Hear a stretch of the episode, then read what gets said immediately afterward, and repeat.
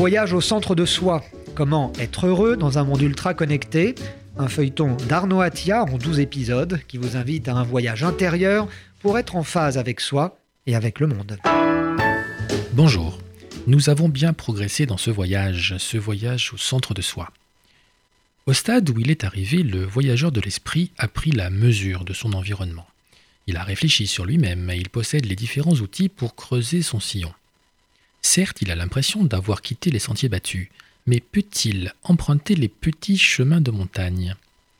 Pour dépasser les approches convenues et définir sa propre voie, il doit créer une trajectoire de développement qui ne ressemble à aucune autre. Créer son espace propre.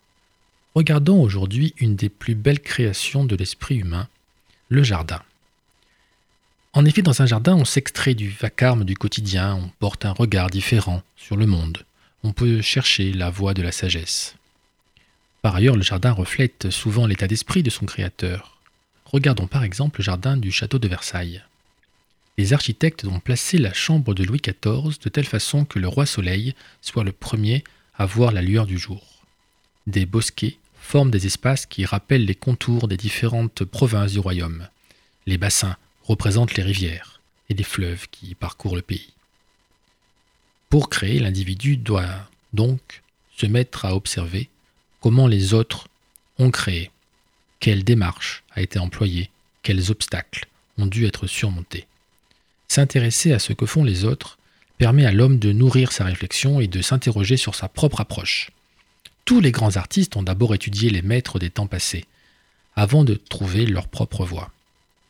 L'individu peut aussi laisser de côté le rationnel et se concentrer sur ses sensations.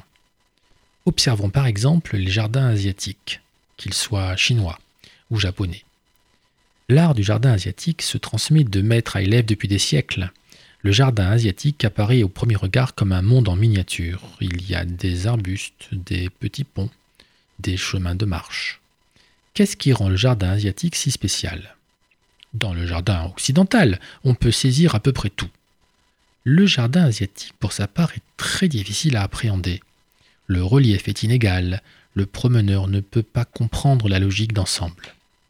Il ne peut anticiper le paysage qui va survenir. Le promeneur est un peu déstabilisé même. Cependant, se déplacer n'est pas facile. Le promeneur a toujours devant lui deux petits chemins sinueux, sans continuité apparente. Il doit choisir où il souhaite aller, alors qu'il ne voit pas où le chemin le mène. Le parcours devient dépendant de la situation du moment. Il entend l'eau d'une cascade ou un feuillage qui ploie sous le vent. Il voit une couleur de mousse inhabituelle ou un rocher à la forme singulière. Quel est l'avantage d'une telle approche? Le promeneur se connecte progressivement avec l'environnement et avec lui-même. Il écoute ses sensations son humeur et ses envies. Le promeneur a alors le sentiment de se perdre, d'explorer à chaque fois des pistes nouvelles, comme si chaque passage était une expérience différente.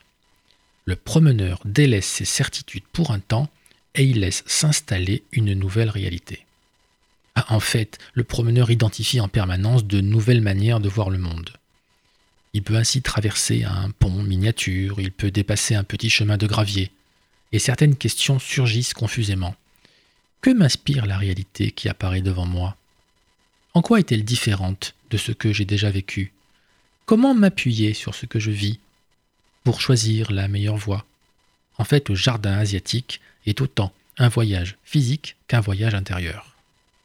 Les jardins japonais zen poussent même cette approche jusqu'au bout, puisque tout y est abstrait. Il n'y a plus de chemin, il n'y a même plus de promeneurs. Le jardin se contemple de l'extérieur le long d'un sentier prévu à cet effet. Le jardin asiatique est donc une invitation au voyage, à la quête et à la découverte. D'ailleurs, quand Voltaire appelle à cultiver son jardin, on pense souvent au travail personnel qu'il faut effectuer pour réussir sa vie. Or peut-être s'agit-il surtout de cultiver son jardin et non celui du voisin c'est peut-être en prenant pleinement possession de son espace, de son jardin, que l'on peut en tirer tous les enseignements et tous les bénéfices. Le jardin est un résumé du monde et un résumé de soi. c'est l'espace de création par excellence. Nous pouvons donc considérer que le jardin est un espace clos où se développe la conscience de soi. Cette dimension est bien présente, par exemple, dans les jardins des monastères, conçus pour la plupart au Moyen Âge. Qu'y a-t-il au centre des bâtiments religieux, à l'écart du monde et du bruit? Un jardin, bien sûr, un espace secret, au seul usage des moines. Le jardin des monastères était un espace de méditation, où les moines pouvaient contempler la nature et se ressourcer. On est donc passé, vous l'avez remarqué, d'un jardin réel, extérieur, à un jardin plus intérieur, un espace mental à découvrir et qui facilite la connaissance de soi. Comment l'homme peut-il explorer en profondeur son espace? Comment peut-il se connaître assez bien pour être capable de créer? Un individu qui s'introduit dans un espace clos. On pense de suite au mythe de Thésée et du Minotaure. On connaît tous l'histoire. Laissez-moi la rappeler. Tous les ans, de jeunes gens d'Athènes sont envoyés en sacrifice pour nourrir le Minotaure, créature mi-taureau, mi-homme, vivant au centre d'un labyrinthe. Avec l'aide d'Ariane, Thésée parvient au centre du labyrinthe et tue le Minotaure. Bien sûr, on peut dire qu'en tuant le Minotaure, Thésée a tué la bestialité et la férocité. Peut-être Thésée a-t-il également éliminé le Minotaure qui est en lui, sa partie la plus sombre ou la plus malveillante. On retrouve la scène finale de Shining de Stanley Kubrick, où le jeune Danny se réfugie dans un labyrinthe et parvient à tuer son père, devenu fou. Mais on peut aussi voir les choses autrement.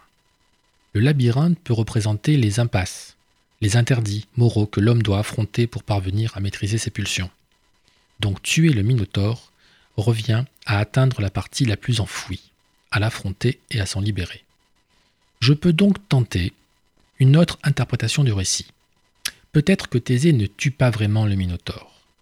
Pour moi, Thésée est arrivé au centre du labyrinthe, il a pu appréhender sa partie enfouie et apprendre à mieux vivre en sa compagnie. Dès lors, la question est que s'est-il passé le long du parcours? Dans un labyrinthe, on évolue lentement et avec précaution. On suit un cheminement sinueux. On avance, puis on recule, on vit une série de prises de conscience. Tout en gardant le centre du labyrinthe comme but de la quête, Thésée a dû souvent être ballotté et pris de doute. Malgré la complexité, ce chemin vers le centre du labyrinthe est une quête exaltante. Thésée parvient au centre de lui-même après avoir affronté tous les obstacles et toutes les appréhensions. Thésée s'est tellement transformé dans le labyrinthe que parvenu en son centre, il n'a pas eu besoin de tuer le Minotaure. Thésée a pu affronter le Minotaure sans crainte, comme apaisé. Il a donc pu se libérer du Minotaure, il lui a permis de s'évaporer ou de disparaître de lui-même. Le mythe de Thésée introduit, pour moi, le thème de la centralité. Comme le jardin est un espace clos, le labyrinthe est un territoire mental dans lequel l'homme va vivre un parcours semé d'obstacles, à la recherche de son centre. Peut-être y a-t-il également autre chose au centre de ce jardin secret. En effet, le Minotaure s'appelle en réalité Astérios, ce qui en grec veut dire étoile. Le Minotaure n'est pas la figure de la bestialité, c'est plutôt l'étoile qui guide l'homme dans ses destinées, pour peu qu'il se décide à la chercher et à l'explorer. L'objectif devient alors d'aller au centre de son espace mental, de suivre ce cheminement où se joue la connaissance de soi et le lien avec le vaste monde aller en son centre, euh, d'accord, mais cela prend du temps. Est-ce que l'on peut y arriver à l'échelle d'une vie? Ce sera le thème de notre prochain épisode. À bientôt C'était Voyage au centre de soi, un feuilleton d'Arnaud Attia, docteur en sociologie, qui vient de publier Voyage au centre de soi, 12 étapes vers le bonheur et l'épanouissement aux éditions d'Hervy.